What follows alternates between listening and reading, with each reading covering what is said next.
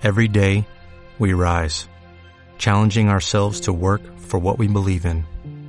At U.S. Border Patrol, protecting our borders is more than a job, it's a calling. Agents answer the call, working together to keep our country and communities safe. If you're ready for a new mission, join U.S. Border Patrol and go beyond. Learn more at cbp.gov/careers.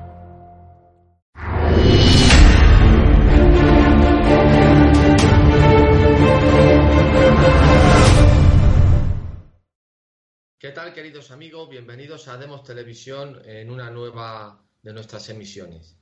Hoy tenemos desde Ecuador a nuestro querido amigo y colaborador Gustavo Pareja. ¿Qué tal, Gustavo? ¿Cómo estás? Hola, aquí encantado, todo muy bien. Eh, un gusto de compartir con ustedes una vez más. Saludos a todos. Bueno, hoy va a ser un programa belicoso porque tienes a los G.I. Joe detrás preparando para atacar en cualquier momento. Así es y creo que viene, viene a cuento que hablemos en este caso hoy, debido a tu, allá a tu, ¿cómo se dice? al escenario en el que estás eh, envuelto, que hablemos hoy de una noticia que ha aparecido en, en Fox, puede ser. Y si quieres pasas tú a leerla, que es en relación a la, de algún modo, podríamos sintetizar la reubicación de ciertas empresas que estaban operando en China en otra serie de países, eh, entre ellos eh, el mismo Estados Unidos y, México. Claro, claro. A ver, eh, es, una, es, una, es, una, un banco de inversión chino que ha realizado una investigación ¿Chino o japonés? Perdón, perdóname, japonés, Nomura. que lo que ha querido determinar es cuál es el impacto en las cadenas de abastecimiento y de distribución de productos y de servicios respecto a las tarifas que Estados Unidos ha puesto sobre los productos de manufactura china. Es decir, para que la manufactura china pueda ser posible, tienen que haber rutas de abastecimiento hacia el territorio chino, ¿no? el, territorio chino, eh, para que reciban todos los centros de manufactura eh, materias primas, materias procesadas y cierto tipo de servicios para poder llevar a cabo toda su manufactura. La guerra de tarifas lo que está haciendo es lo siguiente, que empresas que hacen manufactura en China, ya más de 50 firmas extranjeras, se han salido de China, reubicándose en otros países de la zona de Asia-Pacífico, ¿no? Eh, es decir, Vietnam, eh, puede ser Camboya, el, el mismo Japón, Indonesia, Tailandia, o se van a países como México y los Estados Unidos mismos, ¿no? que siguen siendo de la zona de Asia-Pacífico. Eh, entonces, eh, ¿por qué? Porque la tarifa que pone Estados Unidos hace no competitivo la manufactura china. Entonces, los centros de manufactura tienen que restablecerse en algún otro lugar. Y Japón tiene, por eso es una empresa japonesa la que hace este estudio, tiene ya centros de manufacturas robotizadas o automatizadas en el sureste de Asia, ¿no? ¿Qué sucede con esto? Que la distribución de todos los suministros de bienes y servicios tiene que modificarse, tiene que eh, eh, reestructurarse las rutas, porque cambia, ¿no? Los centros de abastecimiento, porque hoy tú ya no tienes que abastecer el, continente chino en la medida que se abastecía ayer, sino que ahora hay que abastecer a Vietnam más, etcétera. ¿no? Entonces, eh, esto de aquí está trayendo consigo no solamente la reubicación de la manufactura en otros lugares fuera de China, sino la reubicación de las rutas de abastecimiento también hacia estos productos. Eh, Estados Unidos, sin duda que ha sufrido, Estados Unidos, eh, Canadá y México, ha sufrido cierto tipo de impacto por las tarifas y ciertos negocios en Estados Unidos, especialmente los de importación, se ven afectados. En mi opinión, esto de aquí es una afectación entre el corto a mediano plazo con beneficio a largo plazo. ¿Por qué? Porque el competidor principal de la manufactura de ellos, incluso de manufactura de alta calidad, no como México, que México es una manufactura de un nivel más bajo, ¿no? Entonces no entra en una competencia directa necesariamente en que sí en ciertos rubros con Estados Unidos o con Canadá, pero China sí lo hacía. Y eso significaba desempleo en los Estados Unidos, y esto es una de las razones por las cuales el cinturón oxidado, que es el cinturón industrial de Estados Unidos, eh, que había sido demócrata ya por cierto tiempo, eh, se volcó al Partido Republicano votando por Trump, ¿no? Era precisamente por esa desindustrialización masiva que había en los Estados Unidos desde la era Clinton. Y podríamos retrasarnos incluso a la era, a la era, a la era Reagan, pero eso no es el punto. Entonces, eh, eh, volviendo, volviendo al tema, toda esta reestructuración de rutas, toda esta reestructuración de rutas, toda esta reubicación de la manufactura, aunque puede herir la economía del país agresor en estas tarifas, que es Estados Unidos, eh, hiere más a China. Es decir, en el balance relativo, China pierde mucho más de lo que pierde Estados Unidos. Y Estados Unidos, eh, si es que lo ve geopolíticamente, tiene la ventaja de que su poder relativo aumenta, aunque no en términos absolutos, su poder relativo aumenta debido a que el poder relativo chino disminuye. Eh, está establecido que para el 2020 por el, el Merrill Lynch, eh, hay un estudio de que China va a crecer al 5.7%, ¿no? Lo que vemos es una drástica desaceleración de la economía china que entre 2016 y 2018 estaba entre el 6.6 y 6.7% de crecimiento. Entonces estamos viendo una drástica desaceleración del crecimiento chino. Y los americanos han acelerado su economía, no enormemente, pero lo han acelerado, ¿no? Entonces, si continúan a este paso, eh, China ha perdido más de un punto, casi dos puntos en, la velocidad del crecimiento económico que ellos tienen, ¿no? en el porcentaje del crecimiento económico. Entonces, eh, si Estados Unidos continúa estas ofensivas contra China de manera eficaz, pues tienen que ser eficaces, pues también pueden salirles mal, eh, podría equipararse el crecimiento económico norteamericano con el chino dentro de unos años, menos de una década, ¿no? Entonces, claro, esto de aquí va a traer consigo de que ciertas empresas americanas dependientes de, la importación de productos chinos vayan a verse afectadas, tal vez quiebren, pero otras van a surgir ya que va a haber oportunidad para manufactura interna y se establecerán también nuevos acuerdos de comercio y acuerdos privados, especialmente entre países del sureste de Asia con los Estados Unidos. Y pensar, Pedro, paradójicamente, que hace 50 años Estados Unidos estaba peleando en el sureste de Asia y hoy las relaciones están mejores que nunca. Sin duda. Lo que aquí se ventila, a mi juicio, es si todas las expectativas que tenían sobre estos países, ya no emergentes, sino que ya están consolidados, como son China, en un futuro se espera de ese mismo criterio Pakistán o India, en un momento determinado también se barruntó la idea de Brasil, que al final se quedó en nada, si crees que todo este tipo eh, de países en los que se ve un capital o un potencial humano y de materias primas eh, seminal, luego, con el paso del tiempo, realmente se va a consolidar como las grandes potencias clásicas que han existido. Es decir, ¿tú crees que China se sería una nueva Roma?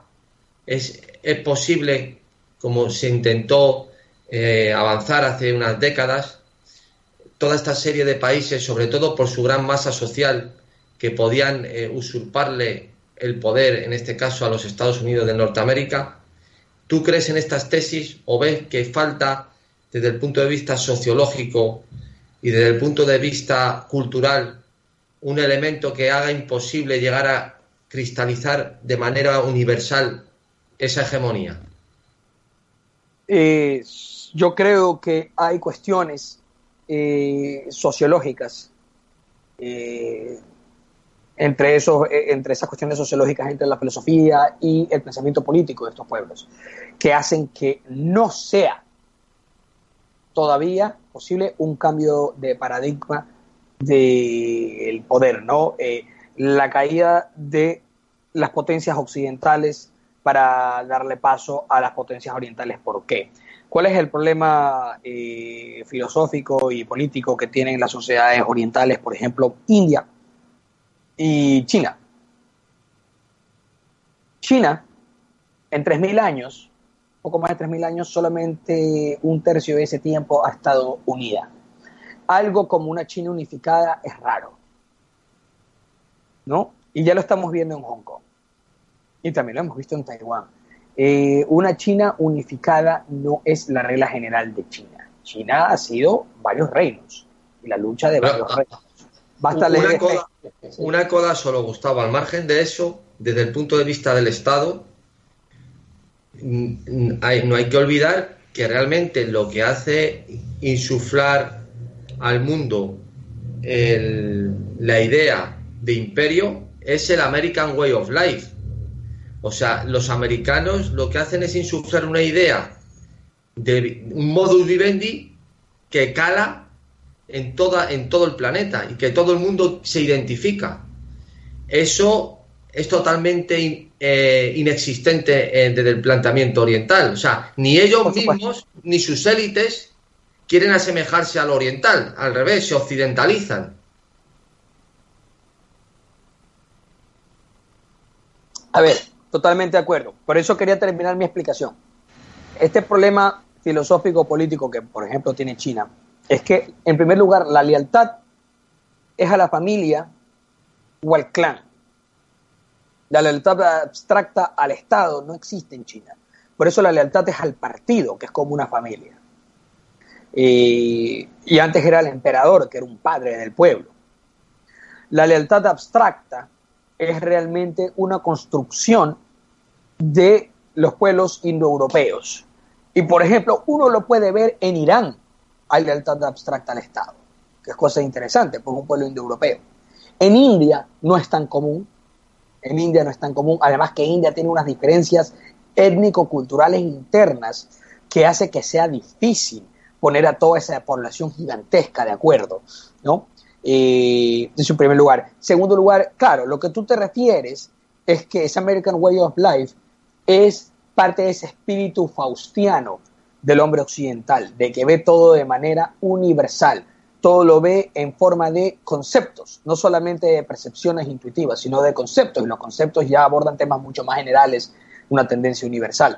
Entonces, el hombre occidental intenta ver todo universalmente y intenta imponer porque cree que es lo mejor para el mundo en sí. Entonces va el hombre occidental a África y quiere llevar a África tecnología, medicina, etcétera, que a lo mejor sea en detrimento, en detrimento subjetivo, ¿no? De esa población africana, porque esa población africana a lo mejor era feliz, tenía una expectativa de vida de 35 años y viviendo en, la, en, el hábitat natural en el que ellos vivían, pero van los occidentales y les construyen hospitales, carreteras, etcétera. Los hacen vivir más tiempo, lo que sea, pero viven diferente a cómo era su naturaleza. Pero es porque el hombre occidental no lo hace eh, por, a ver, el hombre occidental no va y construye esas cosas porque odia al africano y lo quiere destruir, no, es porque concibe que esa supremacía cultural o supremacismo cultural, que como yo ya he hablado del supremacismo progresista, ¿no? que es lo que hay actualmente en Occidente, ese supremacismo cultural que busca Occidente es para pasarlo, darle, darle esa ventaja a otros pueblos para que todos compartan o comulguen en la comunidad occidental. Y esto de aquí me remito a Gustavo Bueno. Gustavo Bueno explicaba que el primer imperio que lo, Roma lo intentó, pero no lo logró, pero el primer imperio que lo hizo eficientemente y frontalmente fue España. España no era intensivo, sino extensivo como imperio. Es decir, tenía que expandirse por todos lados, extenderse y extenderse como? Catolizando. ¿no? Catolizando. España estaba destinada a solucionar un problema, eh, un problema universal y Estados Unidos hoy hereda esa antorcha española. El Reino Unido lo quiso hacer eh, con el Imperio Británico, pero no tenía en sí, no tenía, eh, no tenía en sí el empuje para llevar a cabo la universalización. Estados Unidos sí lo tiene, entre varios motivos, por una explicación, se habla de que la propia Constitución de Estados Unidos y el pensamiento de los padres fundadores fue influenciado profundamente por el pensamiento católico escolástico español y por la filosofía atomista. Y esto aquí es verdad porque se sabe que era eh, de las lecturas de cabecera de Thomas Jefferson, que era uno de los ¿sabes padres filosóficos. Gustavo, ¿sabes que para Gustavo Bueno, en la dicotomía imperio generador y depredador, que generador estaría Roma y España y depredador Inglaterra, realmente él considera al final de su obra España frente a Europa o durante el desarrollo que realmente imperio solo puede ser el- la, la vertiente generadora, porque de lo que se trata es de mantener y de incorporar esos nuevos territorios a la metrópoli, a la nación que se extiende. Es decir, un Claro. imperio que expolia y que subyuga al resto de territorios está condenado a desaparecer y de tener menos potencia y menos extensión de su em, de toda su eh, característica nuclear, de donde nace eh, del área, su, metrópoli, que, uno que los incorpora. O sea, homogeniza el imperio generador, incorporando. Mientras que el otro no, el otro separa, que es lo que hacía el imperio inglés. El imperio inglés llegaba a India y ponía sus clubes para blancos, su club de oficiales, sus, o sea, había una separación taxativa entre los oriundos del país y los, y los ingleses, ¿no? Que por cierto, ahora que hablando esto, y lo digo de, pasada, Marx eh, tiene un artículo que es eh, la colonización de los ingleses en la India, alabándola. La labor que estás diciendo tú desde el punto de vista occidental, esa visión occidental. De hecho, él cita eh, unos versos, creo que son de Goethe, que dice, eh, ¿quién lamenta los estragos si los frutos son placeres? No aplastó miles de, miles de seres Tamerlán en sus reinados. O sea, es decir, él antepone el bien que hace al traer esos valores occidentales o esa impronta eh, inglesa a todos los males que pudieron causar con su expolio, ¿no? Eso es Carlitos Marx, ¿eh? Bueno, eh, por supuesto, Marx no escapa al paradigma occidental, él es un producto de Occidente, del centro de Europa. Eh, no hay otra forma de vivir para el occidental que expandiéndose y expandiendo su concepción universal. Es, es, es ya, es, es ya, llámalo tú, la programación genética, la programación biológica, llámalo tú, el espíritu que viene ya impreso, impartido en. Es, la forma, es la forma eh, de la forma filosófica de operar que tiene el occidental. Es de esa forma. Al chino, al chino le impacta. Entonces comenzamos a ver estas divisiones. El partido se opone, pero comenzamos a ver estas divisiones de que hay personas de China, ¿no? Y grandes contingentes que quieren compartir o volverse parte de esta universalización homogeneizadora, porque Estados Unidos sí homogeniza. Estados Unidos a través de la globalización, aunque sea superficial con el McDonald's, de su estilo de vida, de su estilo de vida, con, con los vaqueros, con las películas. totalmente, totalmente. En eso se parece España, obviamente no con la profundidad que España lo había hecho, porque España lo hacía amparado, eh, emparado en Dios y en la filosofía aristotélica. Eh, no es que esté defendiendo que Dios exista, no exista, no, no, eh, pero era mucho más, e, e, era, tenía tiene, mucho más fuste, más pero pero, pero por supuesto, ¿no? Pero por supuesto que lo superficial americano, pero los americanos ya desde Woodrow Wilson han querido reemplazar esa idea de Dios con libertad y democracia, ¿no? Libertad y democracia y crear este mundo conectado de libertad y democracia, en la cual ellos sean los gendarmes de este, de este mundo unido. Y, perdóname, Vicente Ferrer, que siempre lo habla, ya el conde duque Olivares hablaba del imperio universal, ¿no? El, Estado mundial, un Estado, un Estado mundial. Estados Unidos intenta llegar a ser eso. Yo no creo que pueda ser posible, el mundo es demasiado grande y el nacionalismo en el planeta es una realidad potente que evitará un, gobierno internacional omnímodo, pero eh, siempre va a haber la tendencia ¿no? a, que, a, que eso se intente perseguir. Al menos las hegemonías regionales serán inevitables. China lo que pretende es evitar una hegemonía de Estados Unidos en su región y ser ellos los hegemones. ¿Por qué las otras sociedades eh, orientales van a tener problemas? Bueno, en primer lugar, ninguna de las sociedades orientales potentes como Pakistán, India y China tienen una pujanza universalista o universalizadora. Eso en primer lugar. En segundo lugar, la masa continental gigantesca, con masas de personas gigantescas que tienen, hacen que la competición sea encarnizada y que proyectarse hacia afuera de esa masa continental sea sumamente difícil, ya que la protección de las fronteras demanda cuantiosos recursos. Entonces, no está en la situación de Estados Unidos de que tiene mar, mar a cada una de las costas y vecinos impresionantemente débiles a los cuales puede aplastar en cuestión de días. No, acá China tiene eh, a Rusia y tiene a Mongolia y tiene a Corea y a Japón y tiene a India. está totalmente esplanqueada eh, China, ¿no?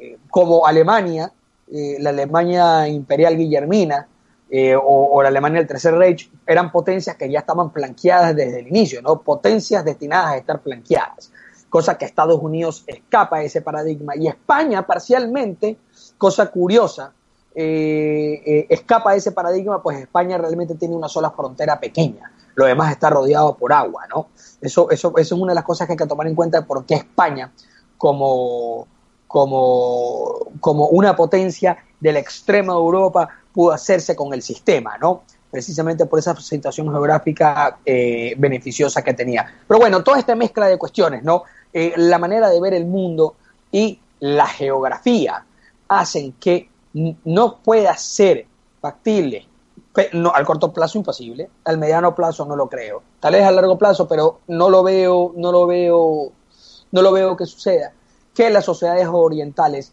reemplacen a algunas de las potencias occidentales, especialmente las del hemisferio americano, ¿no? Eh, como las, las pujantes. Más posibilidades, mira lo que te voy a decir. Veo de que Sudamérica unida, formando un solo bloque, una confederación, ¿no? Eh, político, político-económica, eh, sea más potente que China en los próximos 40 años que la misma China. Por las mismas razones que tiene Estados Unidos. Abundancia de recursos naturales, gran masa de población, eh, que no es tan difícil de asimilar porque ya parten de una cultura común y geográficamente es una posición envidiable. es un subcontinente totalmente defendible, solamente hay que proteger el istmo de Panamá.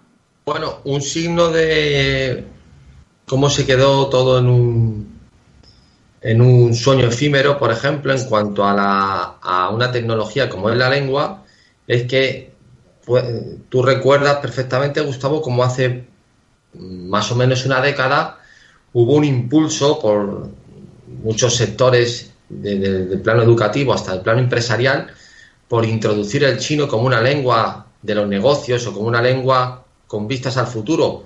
Vemos que el chino ha quedado en la nada, materialmente hablando, en el sentido operatorio o procedimental, tanto en los negocios como en la educación. Es algo más bien de cortesía a la hora de tratar con ellos eh, en el trato empresarial o, de algún punto de vista diplomático, pero al final el chino en qué ha quedado, o sea, eh, es un, quiero decir que es un signo de cómo un imperio yo creo que es fundamental, eh, tiene una tecnología potentísima como así lo, lo tuvo y mantiene el imperio español con su lengua y el inglés con su lengua también. En el caso del chino es una tecnología totalmente inerme para operar. O sea, mm, es un sistema ideográfico en el que a través de ideogramas se tienen que comunicar, que es un sistema mucho más complejo de escribir, sobre todo que las lenguas, eh, nuestras lenguas de indoeuropeo, por ejemplo, y que además eh, mm, tiene multitud de dialectos que son eh, totalmente heterogéneos y que ni ellos mismos utilizan a la hora de tratar o de establecer negocios, ¿no? Ni los colegios en los que van las élites chinas, pues van a aprender a tocar el piano, a escuchar a Mozart y a vestir con smoking. Entonces, creo que eso, a mi juicio, esos signos son muy potentes. No, sin duda alguna. Eso, sin duda alguna, y eso me, refería que es parte ¿no? Eh, eh, de, este análisis sociológico que se debe hacer, ¿no? la filosofía y la política de los pueblos orientales. Mira, eh, para el siglo, finales del siglo, no, mediados del siglo XV, China ya tenía una flota para poder circunnavegar la Tierra, de ser posible. Al menos iban a hacer la cartografía de la, de la circunnavegación de la Tierra. El almirante Zheng He. Y hubo una orden de parte del emperador de la dinastía Ming de que se cierren las fronteras chinas y que China se culturice hacia adentro. Es decir, China es centrífugo, ¿no? O sea, no, no, no, no, no, no, no hacia afuera, sino hacia adentro, hacia el núcleo. Y esta expedición que iba a ser Zheng He, esta gran flota que ya había navegado eh, por los mares de Asia, no pudo seguir y tuvo que retornar. Eh, hay hasta un libro interesante escrito sobre esto aquí. Entonces, eso que nos demuestra la manera de ver el mundo del chino, ¿no? El chino ve el mundo hacia adentro. El chino ve el mundo hacia adentro. El indoeuropeo y el descendiente de la cultura occidental, porque también ya sean mestizos, indígenas, negros, etcétera, que han sido en cierta medida asimilados por la cultura occidental ya también lo ven de esta manera faustiana, ¿no? Expansiva. Eh, de forma mixturada, pero ya lo comienzan a ver así. Y en los asiáticos no es de tal manera. Tema interesante es el de Japón, que Japón es una civilización diferente, una civilización, al menos Samuel Huntington así lo decía, una civilización propia, única. Japón pasó de estar cerrado a estar abierto, pasó de ver hacia adentro para ver hacia afuera, pero siempre partiendo del núcleo. Es decir, los japoneses se expanden sin mezclarse ni, homogenizarse. Los, japoneses se expanden aprendiendo de otros para enriquecer lo que son. Pero, por ejemplo, a mí Japón me parece una sociedad fallida completamente. Eh, no han sabido mm, evolucionar de ese estado feudal a un estado, vamos, a decir, liberal o democrático, para hablarnos, para entendernos, eh, sin pagar un alto costo o un alto coste, mejor dicho, sociológico. O sea, la gente en Japón son prácticamente autómatas, no hablan ni entre ellos, se casan con muñecas, tienen relaciones completamente asépticas, tienen un nivel de alienación eh, que roza la, esquizofrenia, ¿no? Entonces, yo creo que, eh, a mi juicio, eh, esos signos totalmente, o sea, no se puede comparar con un país mediterráneo, por ejemplo. No me refiero, estoy hablando ahora de la alegría o de la manera de observar el mundo. Me refiero en el equilibrio social y emocional, que para mí es un pulso que hay que medir, sobre todo en los pueblos que tienen eh, una, una predominancia fuerte, ¿no? O un predominio fuerte. Y yo creo que Japón, por ese lado, eh, tiene ahí una tara eh, bastante, bastante fuerte, ¿no? Esa tara sociológica que han pagado me parece un pueblo, una sociedad enferma, sinceramente. Bueno, eso, eso, eso sin duda, eso sin duda demuestra una debilidad en el Japón, una debilidad del pensamiento que no pasaba hace 100 años. Entonces, lo que, lo que puede haber sucedido es que Japón se equiparó en el sistema productivo a Occidente, pero no se pudo equiparar por completo filosóficamente. Entonces, eh, todavía en la naturaleza japonesa es necesario el bushido, ¿no? Esa forma de vida del guerrero y la lealtad al clan. Entonces, se ha querido eh, deshacer la lealtad del clan. Entonces, los japoneses no tienen ya a qué ser leales. Al menos antes tenían a la dinastía Meiji o tenían al ejército, ya ni siquiera lo tienen. Entonces no hay, en primer lugar, hacia dónde o a qué brindar lealtad y tampoco hay la guía que da significado a la vida, que era este código guerrero del Bushido, ¿no? Entonces, eh, por ponerte un ejemplo, pues los japoneses son así, entonces dijeron, bueno, ahora el código, nuestro código, nuestro código de vida, nuestra ética va a ser la producción y el trabajo corporativo, pero es, eh, eh, es simplemente superficial, ¿no? sigue siendo netamente material y hay mayores necesidades espirituales para el hombre. Mira, hay una cosa interesante. El otro día vi una crítica que hace, eh, eh, ¿cómo se llama el escritor inglés? ya, me olvidé. El escritor inglés laborista, que era socialista, que escribió la, Granja de los Cerdos, que escribió 1984. Orwell. George Orwell. George Orwell.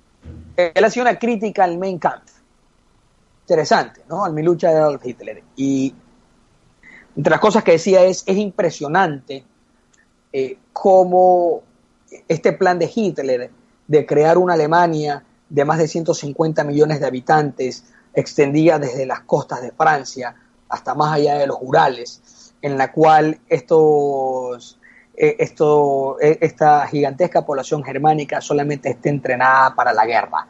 ¿no? Es impresionante que semejante monstruosidad haya podido tener tanto apoyo popular en Alemania. Entonces esto lo puso a pensar a Orwell de que, y reflexionó, de que el ser humano es más que solamente necesidades materiales. En esto aquí yo me voy en contra del materialismo filosófico de Gustavo Bueno. Es más que solo necesidades materiales. El ser humano quiere también otro tipo de sensaciones de la vida porque hay una pulsión de poder, ¿no? Esa pulsión de poder que te arroja a la aventura y el peligro.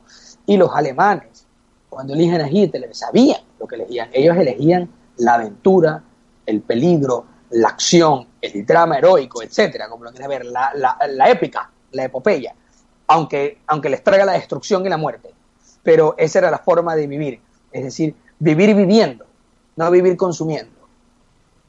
Entonces, eh, Orwell, Orwell finaliza o concluye diciendo que el ser humano tiene que saciar otras necesidades que no son solamente las materiales, sino también estas necesidades del espíritu, de imponerse, de vencer, de tener retos, de buscar, eh, de buscar e, e, e, esa, esa gloria, ese reconocimiento trascendental, ¿no? Me llamó mucho la atención. Y podemos ver que en Japón, que era, un, era una sociedad en la cual eso era lo único que los japoneses tenían precisamente, hoy ya no lo tienen. Y vemos una sociedad alienada. Y algo similar está pasando en Occidente, donde creemos que la única competición es la empresarial. Pero estamos viendo... Pero en Occidente está, pasado, está pasando por el por la aniquilación de la cultura cristiana, por el laicismo eh, enfermizo que está existiendo como manera de derogar toda la tradición cristiana en la que se sustenta Europa. Sí, sí, por todo el protestantismo, ¿ah? Sí, la pérdida de los valores, entendiendo en este caso como social, culturales, por decirlo de algún modo, cristianos, es el punto de partida de la decadencia de Europa. No, sí, sin duda sin duda. Don Antonio decía en ese programa de Lágrimas en la Lluvia eh, que, era un tema de los ancianos y la muerte, ¿no? Que estaban algunos intelectuales españoles de renombre, eh, como Manuel de Prada. Eh, él, decía, claro, el problema, porque estaban hablando de la baja natalidad en Europa, etcétera, la, la pérdida de los contactos sociales. Don Antonio decía la inmoralidad, es la inmoralidad. Claro, si tú pierdes la religión, pierdes esa ética social. ¿no? Entonces lo que vas a tener es inmoralidad. la religión el sistema y la comunidad religiosa es la guardiana de la moralidad social. Y el, el vamos a ponerlo así, el liberalismo, eh, el, fundamentalismo democrático, etcétera, que son religiones, son religiones eh, no eficaces y no sirven para poder sostener la moral, la moral social. Es decir, no hacen la función de policía moral de manera eficaz. Y lo que estamos viendo es una anilación, pues, una desintegración del tejido social eh, europeo eh, y por extensión el, americano, hijo del europeo, eh, producto de esta secularización de la vida. Y despidiendo nosotros, ¿vale? Gustavo, ha sido un placer tenerte en el programa y hasta el próximo día. Encantado, bueno, nos estamos viendo y un saludo a todos por los que pudieron asistir a ver esta transmisión.